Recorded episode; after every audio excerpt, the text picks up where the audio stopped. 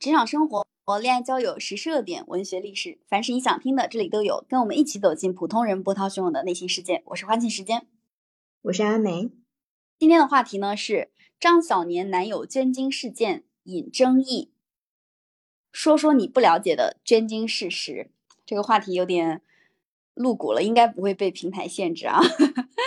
是这样，在近期呢，呃。发生了一个事情，是清华大学的毕业生张小年拍了一个 vlog，然后在这个视频里面呢，她的男友表示自己要去捐精，而张小年呢就跟男友去讨论了关于捐精的这件事情，得出了一个结论，就是捐精这件事情呢，它是利国利民的，是在为国家的繁衍做贡献。随后呢，两个人就一起去了国家精子库去进行捐精。但是因为在过程当中，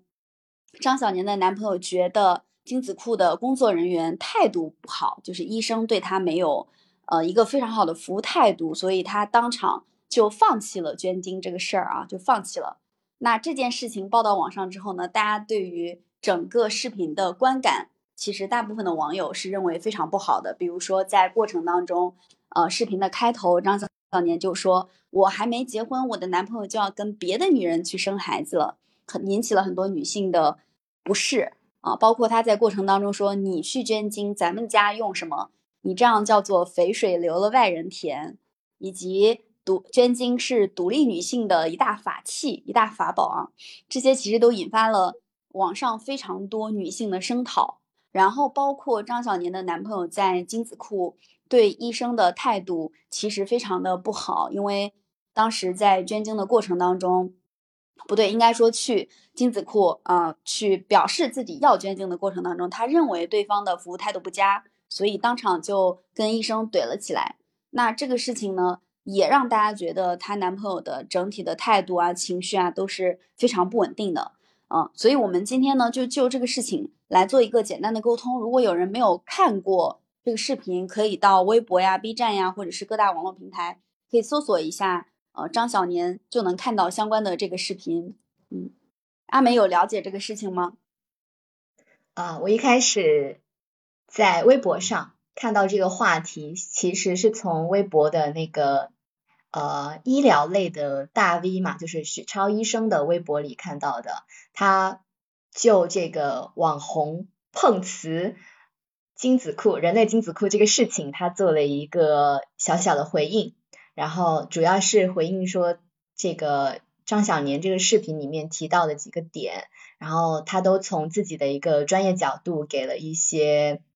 呃纠正吧，就比如说他所说的这个我男朋友要去跟别人生孩子了，还有肥水流外人田之类的，还有针对张小年说。呃，她男朋友去捐精是在造福独立女性，这些东西她都有做了一个纠正。呃，包括说其实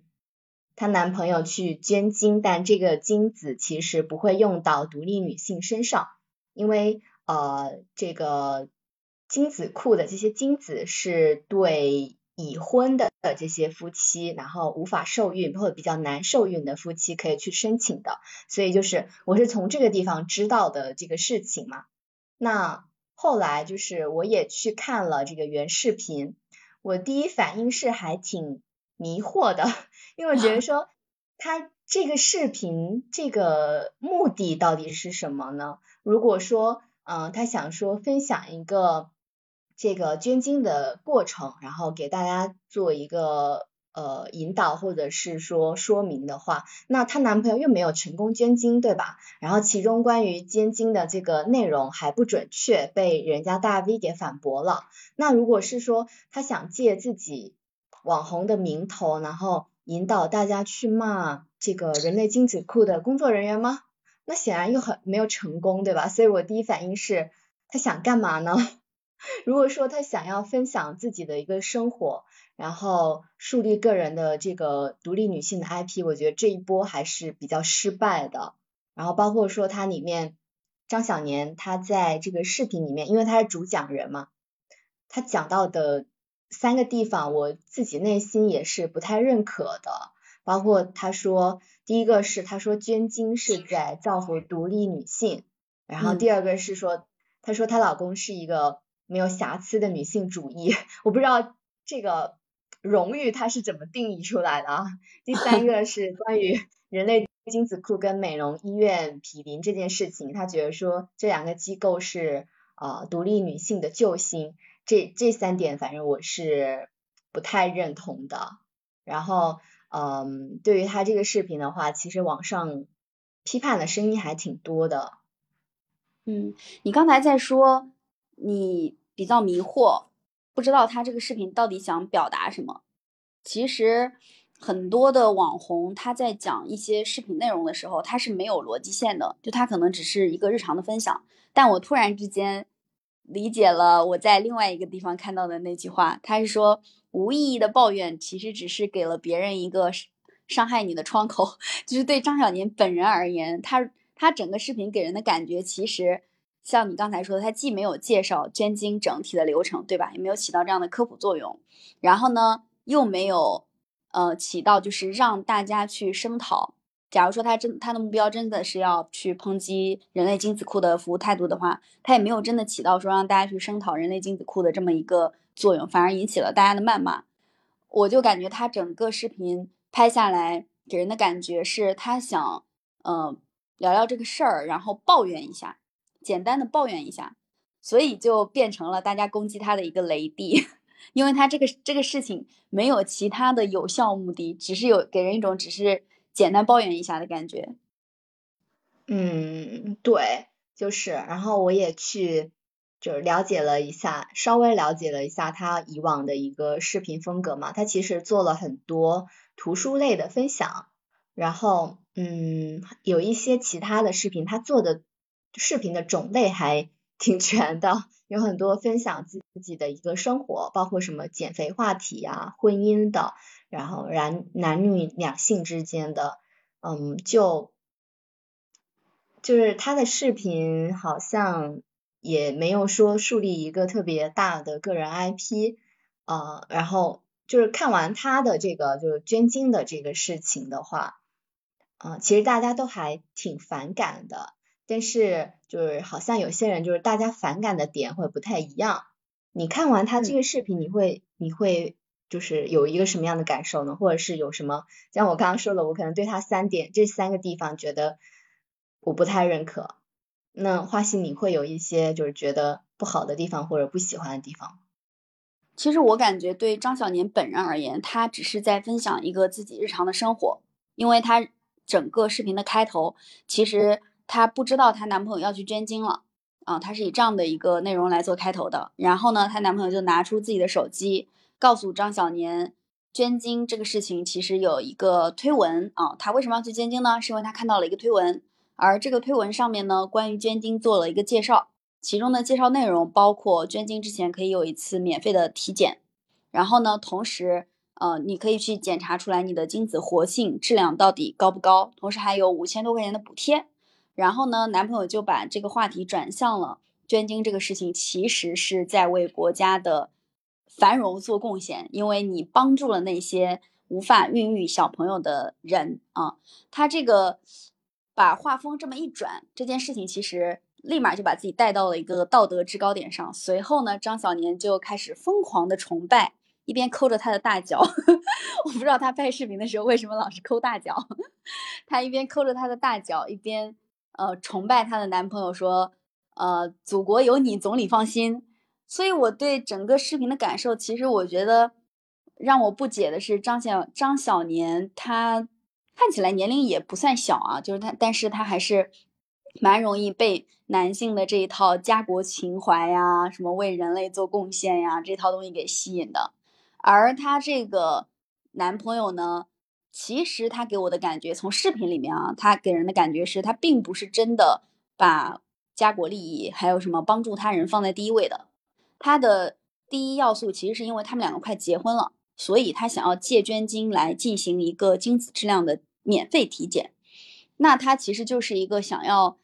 我不能说他薅羊毛吧，就是。嗯，他其实是一个想要拥有免费体检的人，但是他把这个免费体检和五千块钱又标榜到了一个道德制高点上，来说这件事情其实是在为国家做贡献。好，那到这个时候我就觉得啊，男的嘛，可能就这样了，因为很多男生都是这样的。但结果他到了那个人类精子库的那个捐精现场之后，进去就，呃，因为也也可能现场其实是拿着摄像头在拍嘛，我觉得这是一个非常隐私的场所。你带着手机摄像头进去，然后他那个画面整体的机位，就是你看他那个画面，你会知道他那个机位一定是放在胸口以上的，不然拍不出来这种感觉。然后他在那个现场拿着摄像头进去之后，医生就说：“你们干啥？你们是干啥的？”然后你到那边去填个表格。他马上整个人就突然之间爆发了，突然之间就对医生大吼，说：“你什么态度？”我当时就觉得这个男的真的让我觉得好奇怪呀！他已经把自己标榜到了一个道德制高点上，然后又需要让对方用服务者的身份来去。好心好意的服务他，态度上稍稍有点可能不让他们那么满意，他的情绪就发生一百八十度的大转弯，以至于为国家做贡献的事情他都不做了。因为这件事情本来在他眼里面是说为国家做贡献，所以我在看完整个视频之后，其实我对张小年没有太多的呃不满，因为我感觉他说的很多话，有时候可能就是你在聊天的时候，像我们两个这样在聊天的时候。随口这么一说，但是这个男生用他的男朋友用确切实实的行为让我感受到了，他有点虚虚伪，他有点带有 PUA 的性质，这是我的第一第一感受。我我很认同你刚刚说的，就是她男朋友在精子库里面发的这个脾气，让我觉得也很莫名其妙。但是后来我想想了一下，我觉得。可能因为张小年她跟她老公，她觉得自己是去做公益，然后我这个做公益的人竟然没有得到应有的一个尊重，所以他就觉得很不爽。但其实，呃，这样想，就是精子库里面接待他们的这个医生，他其实不能被定义为服务人员，对吧？更多的他们都是医护人员，他们没必要对。捐精的人笑脸相迎，或者是说把捐精者当成上帝来维护这个关系，因为 很多捐精的人他就捐一次，而且，呃，这个他的这个精子合不合格还另说。然后这让我就是也想到了说，网络上其实有很多人他会抱怨医院里面的医护人员对病人可能有时候太冷漠了，就是病人来看病是。有时候很紧张、很焦虑，但是你一看这个医生就是一脸冷漠之类的，呃，然后就是这时候就是其实网上这种声音还挺多的，就有很多这种呃现实里的医护人员，他们就站出来说，当医生平静的跟您说话的时候，其实是最好的；当他们紧张起来的时候，病人你才更应该紧张嘛，证明你的病情可能 很严重，然后而且。医生他每天就是面临很多的病人，就像这个精子库的人，他可能每天也要接待很多呃想要来捐精的人，或者是说这个呃他面临的这些这些捐精的很多问题啊，也面对了很多次了，所以他没有就是说要很微笑服务之类的。如果说他们 要体谅每一个来捐精的人的心情的话，那可能对他们来说这个呃情绪消耗也太大了。就我们对医护人员，其实更应该要求的是他们的专业能力，而不是需要他们来提供给病人或者是给捐精者一个情绪价值，对吧？嗯，对我实际上也有同样的感受。有的时候你去呃私立医院，跟你去三甲医院，因为我之前看牙齿，然后私立医院它其实在服务态度上面，或者小诊所，它在服务态度上是很好的，但是它的专业度。包括他那个器具，就是那个做牙齿的上面的一些问题的那些器具，让你感觉可能有时候不太卫生。然后它的整体专业度也真的跟三甲医院相比是有差异的。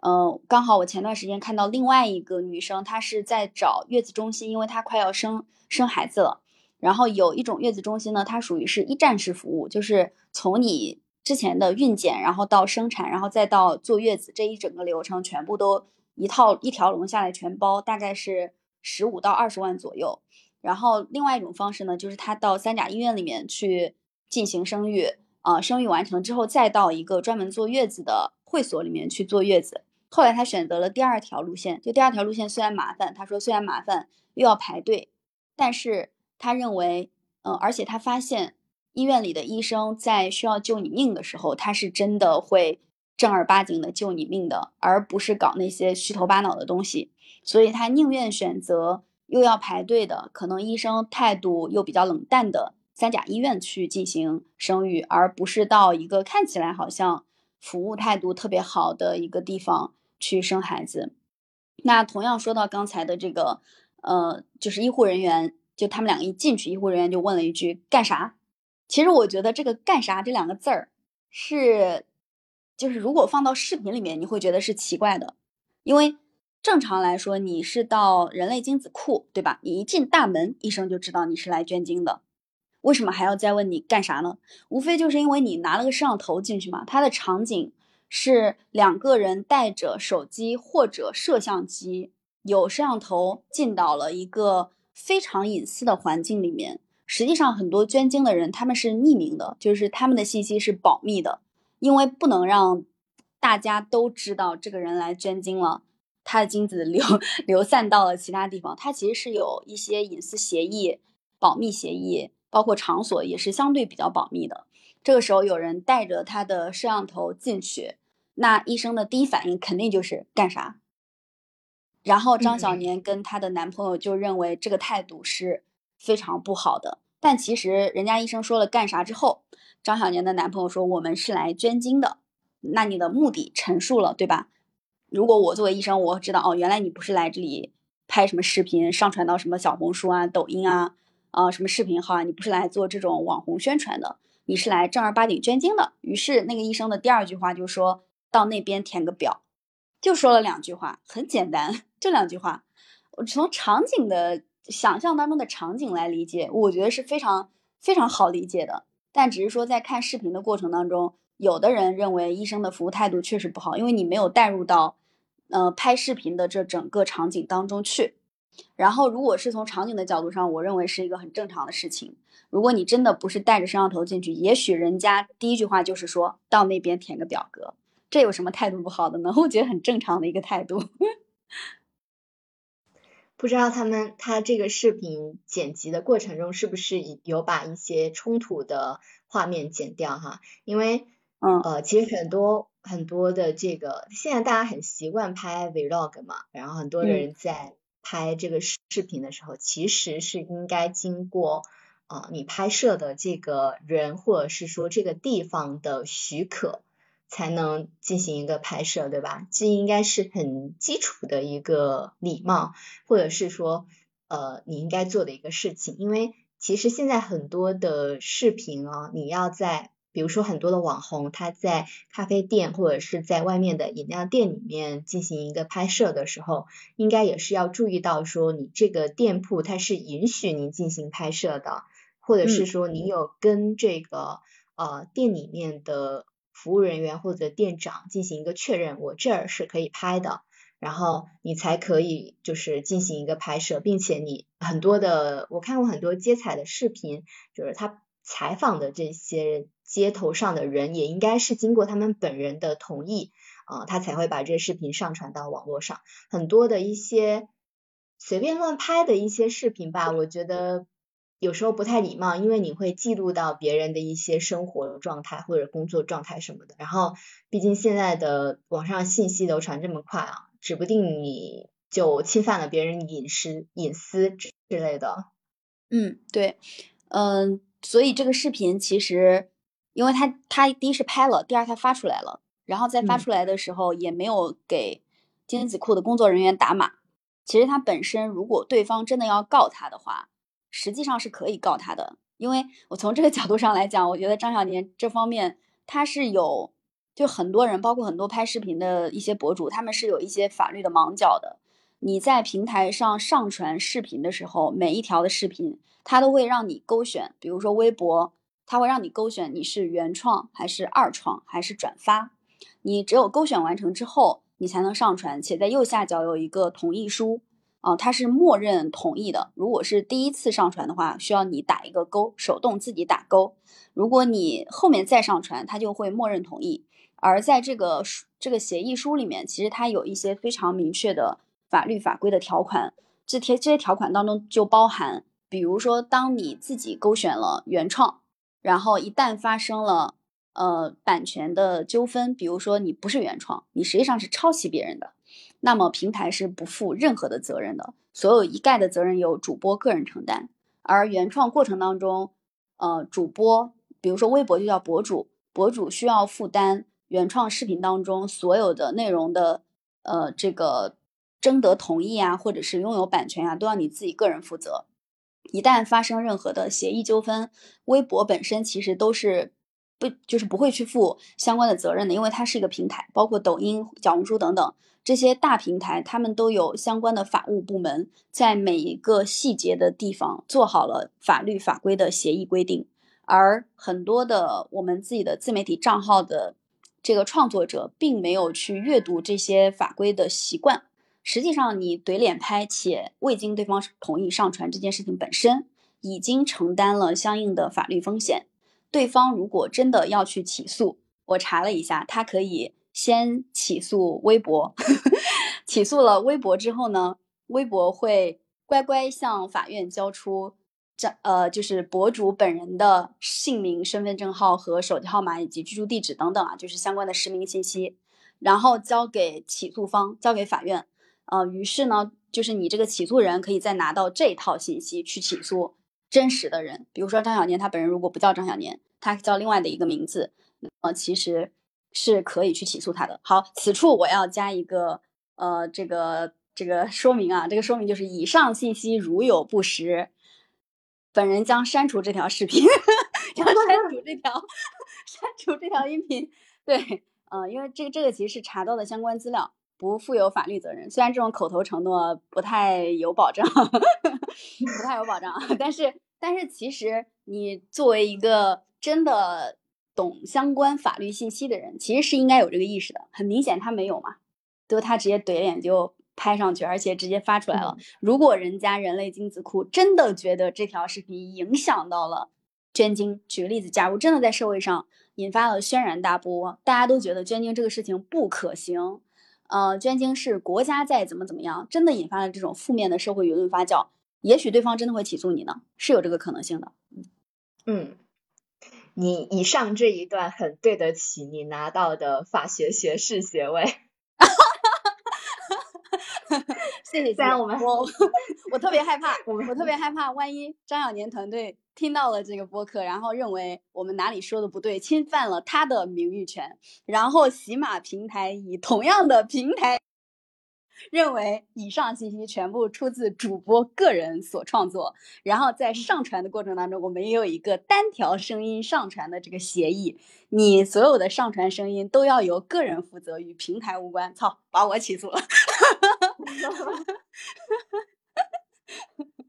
对，然后我刚其实也想说，就是张小年他在做这个视频的时候，我会感觉他很多准备是不充分的。就包括刚刚啊半桶说的捐精有这么贵吗？然后好像很多一个疗程才五千，就是捐精这个事儿其实有很多的一个信息啊，它在网上是可以查得到的，而且就是嗯，我觉得他在里面说的这些错误的内容，可能也有可能会引导就是一些错误的观点嘛，所以我觉得就捐精这个事儿，我们也可以聊一聊哈。就我网上就可以查到的一些消息，好像目前呃我们国家人类精子库好像分布在各地，总共是有二十七家。然后各地其实大家对于捐精的一个要求是不太一样的。比如说呃之前比较火的这个云南省的人类精子库，它就火了，就是因为。他向这个云南的这些大学生们发出了捐精的一个邀请或者倡议嘛，对吧？他对于捐精人员的一个要求，可能就是身高一米六五以上，然后呃没有色盲、色弱和或者是乙肝之类这些遗传病、传染病，然后要要是大专以上的学历或者是大专以上的在读生啊，然后还包括说其他的一些省份，他们对于这个。捐精人员的要求就各不一样嘛。山东的他就要求身高一米六八以上，然后四川的话要求还更详细一些，比如说年龄在二十到四十岁之间，要大专以上学历，而且要提供学历证明。然后近视不能高于六百度，等等等等哈，就是其实捐精的话，它对于精精液的这个质量要求是很高的，包括说这个捐精人的一些啊详细的要求是还挺多的。然后呢，呃，刚刚半桶提的这个问题就是呃。捐精完之后，是不是真的能够获得一个这个金额？其实捐精的过程还挺长的，就是你需要去捐七到十次，也有的这个精子库上面标三到十次左右啊。然后是以精子库通知你说啊，可以停了啊，你就可以不用来了。但是呢，就是 捐精完的六个月后，你还需要再去检查一遍，因为有些疾病它可能它是有一个窗口期的嘛，比如说艾滋病，对对对，比如说艾滋病，它没没办法马上检查出来，所以捐精你捐出去了，捐完了，他跟你说停止了，呃，这个精液是被冷冻保存起来的。然后他可能六个月之后，精子库还要通知你去再做一次复查，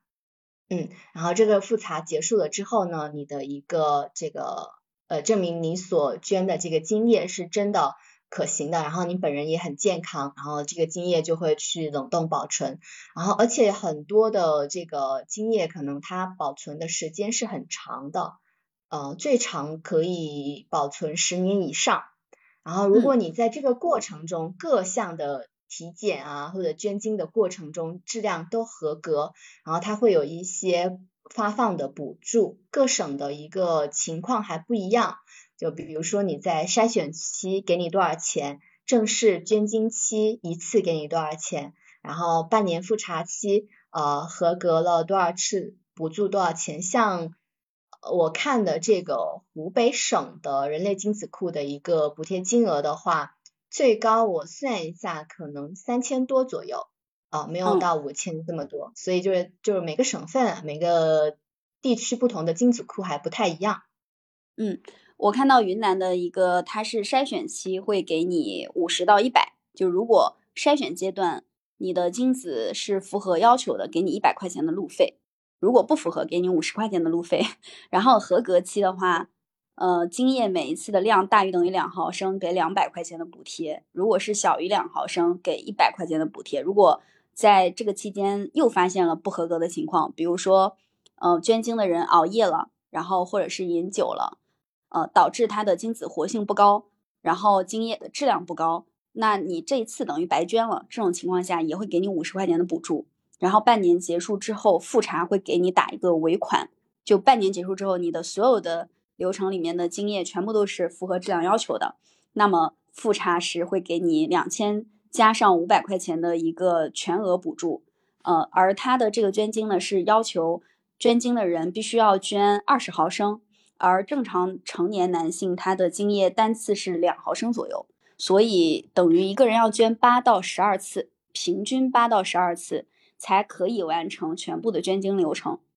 且在捐精的过程当中，你是要经常禁欲的，因为要保证这个精子的质量嘛。呃，如果常常手淫，就会导致精子的质量来捐精的时候，精子的质量不高，或者是这个毫升数变少，都会导致你可能要多跑很多很多趟。所以整个流程我一看，我就觉得好漫长，好复杂，基本半年起步，最快最快三个月结束。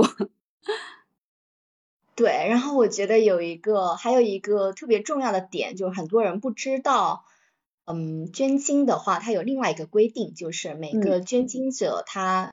人生只能捐一次精。我有看到呃相关的一个就是关于社会伦理问题吧，鉴于社会伦理问题，我国相关法律规定就是每名精子库志愿者的精液最多使五名妇女受孕，就是。呃，就是像张小宁说的，说她有没有以后有没有可能在街上碰到十个她男朋友长相这样的小孩，就不可能，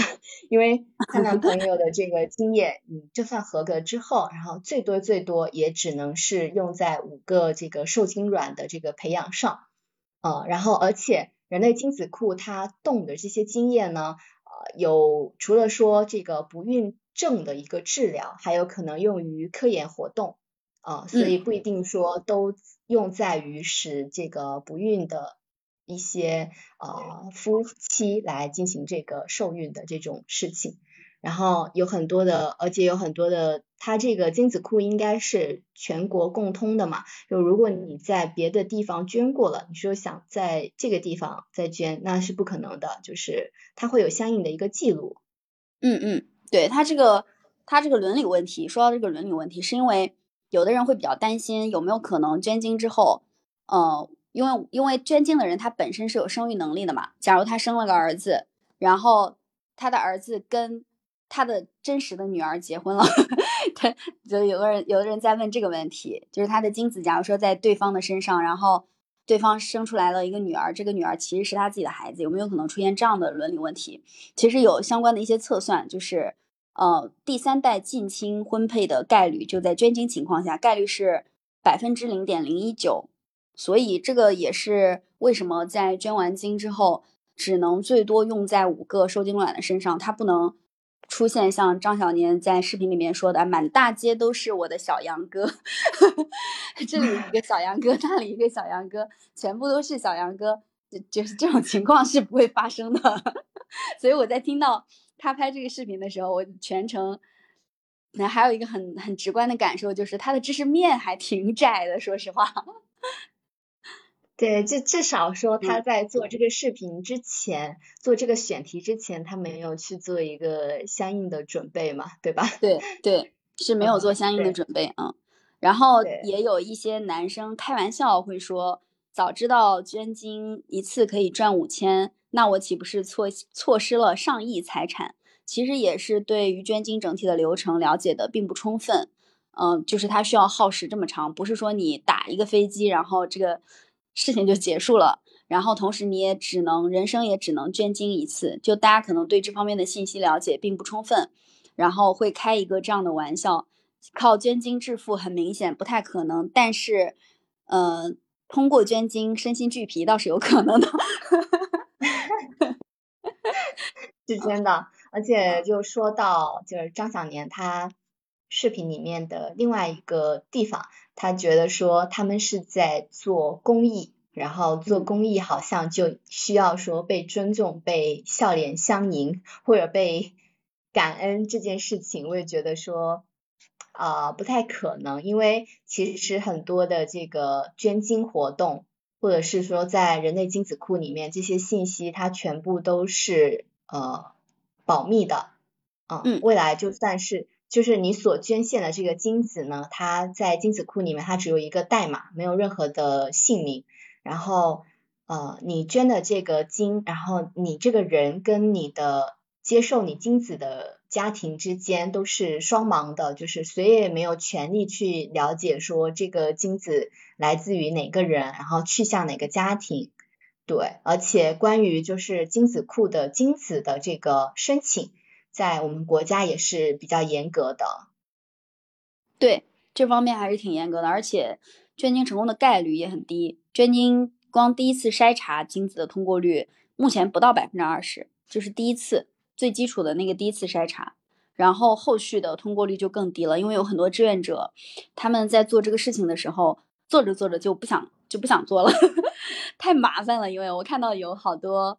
呃人就是写自己的这个捐精的经过，都是在讲大学宿舍四个人或八个人，然后一开始是大家一拍即合一起去的，到最后可能只有一个人坚持下来，剩下的人要么就是。在初次筛查的时候，精子质量就不合格，要么呢就是在过程当中中途放弃了，因为又要不熬夜、不饮酒、不吃各种各样不符合要求的食物，还要禁欲，然后还要按照一定的频次去捐精，单次质量不合格还要再追加一次，真的非常的复杂。所以真的如果捐精成功了，那这些人也我觉得也蛮值得佩服的。啊，这样说也是哈，因为我刚我看到一个就是建议，某某人类精子库哪个省的我忘了，他就建议说，在捐精的这个一前一周，你不能喝可口可乐啊，不能喝可乐，然后包括说呃，不能不建议吃芹菜之类的，就是我觉得这整个过程中还挺要求，确实还挺多，挺严格的，嗯。不知道跟怀孕这件事情相比，哪个更复杂？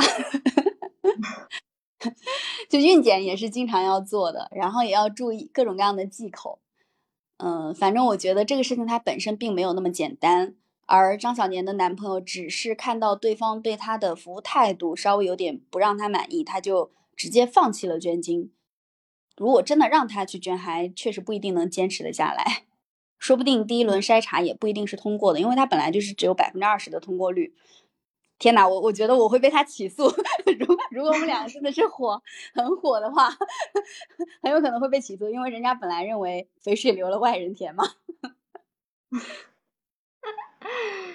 啊，太好笑了！怎么办？怎么办？到时候，到时候他先起诉喜马拉雅，把喜马让喜马拉雅交出我的实名认证信息。然后再到法院起诉我的实名本人，不至于，不至于。我们这两个呃淹没在人群里面的小主播，对，没关系。如果真的要打官司，至少也要半年起步呢。比比是不是比捐精的时间还要长一些？比捐精的时间还要长。对，但是他其实呃，如果真的要对。张小年视频当中的每一句话都去做一个拆解，嗯，就像之前我们聊过的北大全西西，其实这次北大全西西、清华张小年也是同步上了热搜。我觉得是这种拆解其实是也也比较可怕的啊，因为你在说话的时候，把你的话全部都铺到网络上，然后让大家去分析，一定没有什么完美的人。一定是有你很多话会遭到谩骂的，就包括我们之前开了那么多期的播客，如果有人来去细细的分析，肯定有一些有可能会有信息不对的地方，有可能会有一些观点不讨人喜欢的地方，也有可能会被呃扣上什么各种各样的女权主义啊，什么各种帽子都有可能。所以我感觉对每句话做拆解，呃，其实是不太不太那个不太科学的，因为每个人所说的很多话都经不起一种。就是全社会的推敲，他有有很多话，其实我们经不起推敲。嗯，对，你说的对对，确实是这样子的。如果要去细细解读张小年的这个视频的话，它里面的 bug 确实真的很多。嗯，但是如果你只把它当成单纯的当成是一个分享他自己的一个日常的视频，嗯，就没有必要逐字逐句的去找别人的漏洞吧。但是确实，他这个视频，呃，还是提供了挺多，至少给我们提供了一个话题，提供了很多槽点。是的，是的，嗯，让我们来，那至少说，让我们去了解了一下捐精这个事情，然后呃，也做了这一期的音频来做一个我们所了解的捐精的一个小科普吧，还挺有趣的，至少。那今天关于张小年男友捐精事件引争议，靠捐精致富现实吗？我们这档话题就聊到这里，期待我们的话题能给大家带来一些新鲜的观念也好，或者是信息也好，也请相关的就是本档话题当中提到的相关人士不要起诉我，谢谢。